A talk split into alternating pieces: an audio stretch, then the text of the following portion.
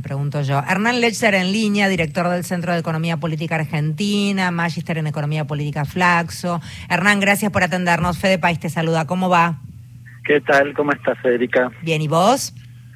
Bien, acá estamos. ¿Estuviste viendo el debate? Sí. Sí, sí, claro, claro. ¿Cuál, em, final del mundial? Claro, claro. A ver, eh, tu mirada sobre las diferentes propuestas económicas para, para después entrar, si querés, ya más en detalle, pero digo, ¿qué te pareció lo expuesto por algunos de los candidatos? No, creo que fueron eh, planteos muy distintos. Quizás el, el, apartado económico fue el más este, entretenido en el día de ayer, sobre todo por las repreguntas y demás. Eh, quedó muy claro las dificultades que tiene Patricia Bullrich para engendrar, digamos, o articular algún proyecto claro en materia económica. De hecho, dijo, tengo un proyecto y, lo tenemos, y no especificó en ningún momento de qué se trataba. Eh, y me parece, este, por el otro lado, mi ley fue muy claro, desregular absolutamente todo, no anduvo con medias tintas y quizás eh, el planteo de masa en el sentido de lo que viene haciendo desde la gestión, eh, bueno, con, con, una orientación eh, vinculada con sostener el empleo, eh, la producción y demás, ¿no? Proteger los dólares, dijo, para, para poder sostener ese proceso. Eh, Dentro de lo planteado por Massa está esto de la creación de una moneda digital local. ¿Cómo, cómo ves eso y cómo lo entendemos los que no manejamos ese, palo, Hernán? A mí me parece interesante. La mayoría de los países hoy relevaba eh, o leía un relevamiento, para ser preciso, del Fondo Monetario. Hay 130 países estudiando las medidas, algunos como China este, muy cercanos, muy próximos a ponerla en práctica. Diría que en términos generales uno debería ser como una una diferenciación entre dos aspectos que todavía no queda claro acá en la Argentina hacia dónde se orienta esta moneda, pero que pueden ser ambos. La primera es sencillamente un activo financiero a la usanza de los que son las cripto, es decir, que vos puedas invertir en esas cripto con un poco más de seguridad eh, que, lo que hoy tenés en ese mercado, que como vos sabés, este, estornuda Elon Musk y, y bajan los precios, suben los precios y demás. Eh, y, eh, da la impresión que es un mercado que, que vino para quedarse en el sentido de que ahí hay activos que, que pueden ser una reserva de valor y me parece interesante sondearlo, analizarlo, estudiarlo, implementarlo el día de mañana eh, desde, desde esa óptica. La otra opción, que puede ser además combinada, es que vos pretendas eh, darle circulación a, esa, a ese activo financiero y que por lo tanto te permita esa circulación, entre otras cosas, y como eje principal, la trazabilidad del dinero.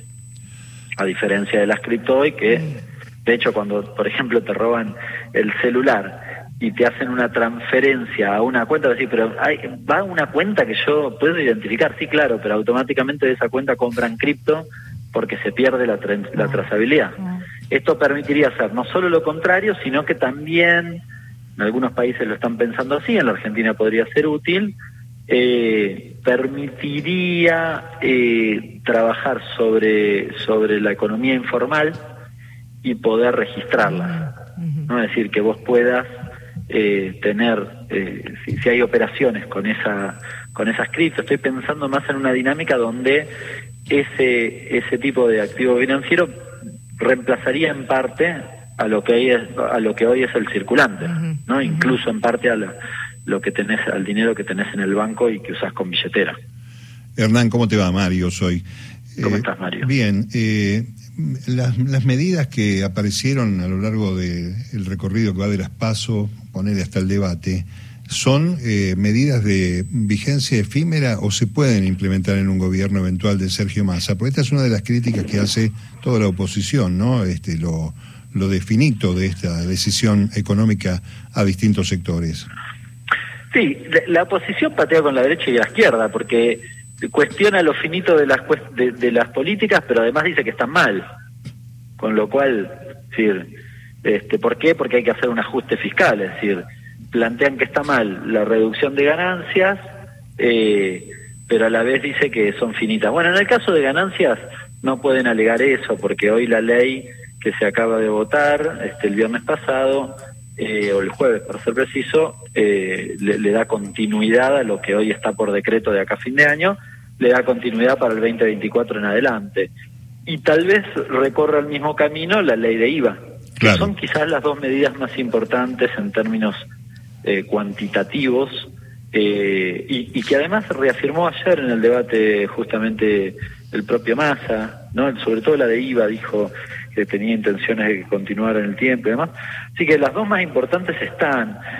Después, el resto dependerá de la política del Ejecutivo, obviamente. Eh, me parece que Massa ha demostrado que cuando le dieron un, centímetro, cuando el fondo lo dejó respirar dos segundos, implementó políticas que ayudan a apuntalar el ingreso de los trabajadores. Así que en ese sentido me parece que también es una pauta de lo que quiere hacer en el futuro. Me, digamos, a los hechos me remito en base a las declaraciones que han hecho tanto Milei como Bullrich, difícilmente, no sé, el bono de los jubilados difícilmente se sostenga, este, los bonos o las transferencias a los sectores populares tampoco. Eh, es más, no me sorprendería que en estas dos leyes que acabo de mencionar promuevan el proceso contrario, incluso fuesen más allá. Patricia Bullrich siempre fue promotora de una ley de movilidad eh, atada a la inflación, que a todas luces, y estos los datos son eh, contundentes, la ley de Macri desde principios del 21, que es cuando se implementó la nueva ley hasta hoy, le hubiese hecho perder aproximadamente el 10% eh, de, del ingreso nominal a los jubilados. No estoy pensándolo en términos contra inflación, ¿no? porque uno me puede decir, no, pero los jubilados perdieron, los de la No, no, está bien. Puede ser, pero la fórmula contra fórmula es peor la, la, anterior, no hay ninguna duda. Y bueno, por el otro lado, las, las propuestas, en realidad no, me atrevo a llamar propuestas los que hablan este Milley y Bullrich mucho menos, porque sigue siendo un eslogan, ¿no? Está bien que no hay tiempo en el debate, pero sigue siendo este con poca argumentación, escasa fundamentación, ¿no? Bueno, a veces viste que cuando estás en la oposición es una tentación solo criticar y, y nada más. Eh, y a mí me, me parece muy vago eso, me parece este que hay que hacer un esfuerzo para tratar de argumentar. Yo ayer, honestamente, del único que vi propuestas fueron de masa. Obviamente tengo afinidad con masa, pero al margen de eso, tratando de ser objetivo y, tratando de, correr un poco este, las chicanas y demás, eh, no, no hubo propuestas. Quizás lo más cercano, pero también muy genérico, fue lo de mi ley, insisto, planteando desregulación absoluta, este, Pero vamos a tener una factoría de pesca, Hernán. Vamos a tener cada uno de nosotros una fábrica, este, un envasado, unas latas de sardina. Todos lugares comunes. Para, cerrar, Hernán, eh, ¿cuáles fueron las barbaridades que son imposibles de llevar a cabo, pero que suenan muy bien como eslogan, revoleados ayer, si es que hubo? El recorte del gasto. Mi ley estuvo, de todas formas, moderado en el sentido de que evitó algunas menciones importante, si no dijo qué iba a hacer con la dolarización ni cuándo, que era, eh, lo, refiero porque dijo que iba a hacer, la, iba a hacer el primer día, después dijo no, en el segundo mandato, a lo largo del último tiempo, y ayer esquivó el bulto de esa cuestión, y lo mismo en el gasto, aunque sí lo mencionó, el recorte del gasto feroz, eh, pero no mencionó, no dijo los 15 puntos, aunque en buena medida lo, lo sobrevoló. Las dos cosas son absolutamente inviables o en términos teóricos podrían implementarse, diría, este, y además, si eventualmente se implementasen, son un, un recorte feroz a los ingresos nominales de la sociedad, con lo cual, si, si critican el 40,1 de pobreza actual, bueno, eso llevaría a niveles superiores incluso a los del 2001, que tocó el 65%. Así que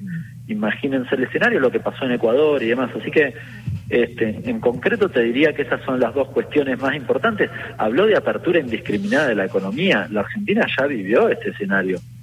Yo me imagino que todos los que estaban viendo ayer y son empresarios pymes, se les debe haber puesto los pelos de punta y deben haber dicho, por favor, que gane masa como sea, porque si no es la debacle, o sea, San Martín, mi distrito, en la década de los 90 era un cementerio de fábricas. Bueno, ahora sería la Argentina un cementerio de fábricas y gana mi ley.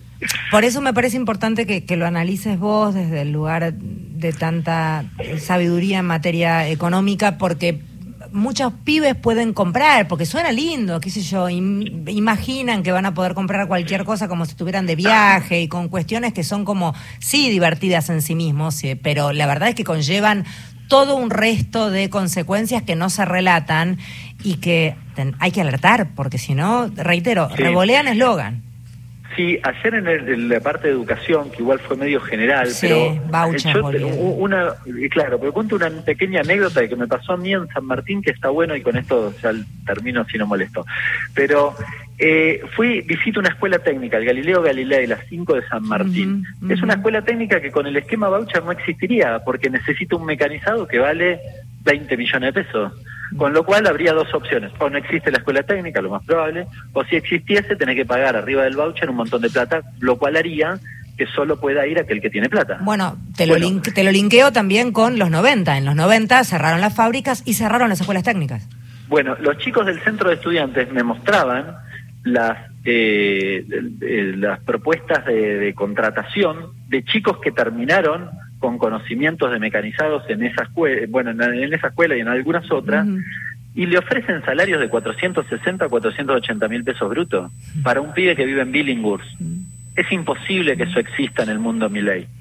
¿Se entiende? Es decir, ese chico está destinado básicamente a que su vida retroceda 20 casilleros. Y tal vez cree que su situación actual es mala y probablemente así lo sea. Ahora, puede retroceder 20 casilleros y va a pasar eso, no va a tener ninguna posibilidad porque ese pide además, sus papás están esperando también que termine, porque su familia probablemente necesita este ingreso, con lo cual sería sepultar esa posibilidad también. Eh, Hernán, un gusto escucharte como siempre. Abrazo grande. Gracias por hablar con nosotros, beso enorme.